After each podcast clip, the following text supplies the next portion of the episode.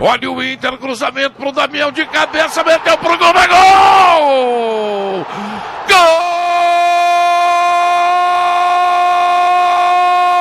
Gol!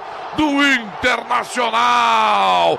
Leandro Damião, ele tá ali sempre para aparecer nos momentos decisivos e fazer a festa com o povo colorado. Numa jogada pela direita, no fundo de campo, o cruzamento. Ele ali entre os zagueiros do time do São Paulo, cumprimentou o goleiro Jean e meteu a bola pro fundo da rede. Ele não para de comemorar, ele faz a festa com a galera e o Inter empata o jogo no Beira Rio.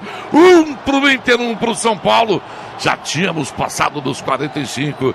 45 e 15. E o Inter empata aqui no Beira Rio delírio de mais de 40 mil colorados, hein? Matheus Dávila. Ele entrou para mudar a história do jogo, para alterar completamente o roteiro que estava sendo escrito pelo São Paulo no Beira Rio. Agora, Leandro Damião decidiu, mas que jogada de Nico Lopes. Aberto pelo lado direito, viu o corredor e progrediu.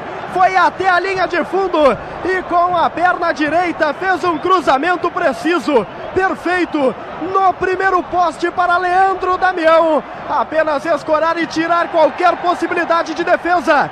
Tudo igual no Beira Rio.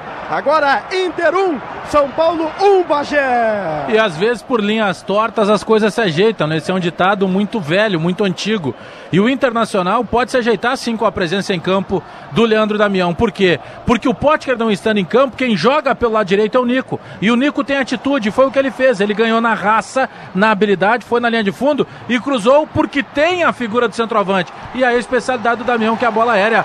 Damião, gol do Internacional.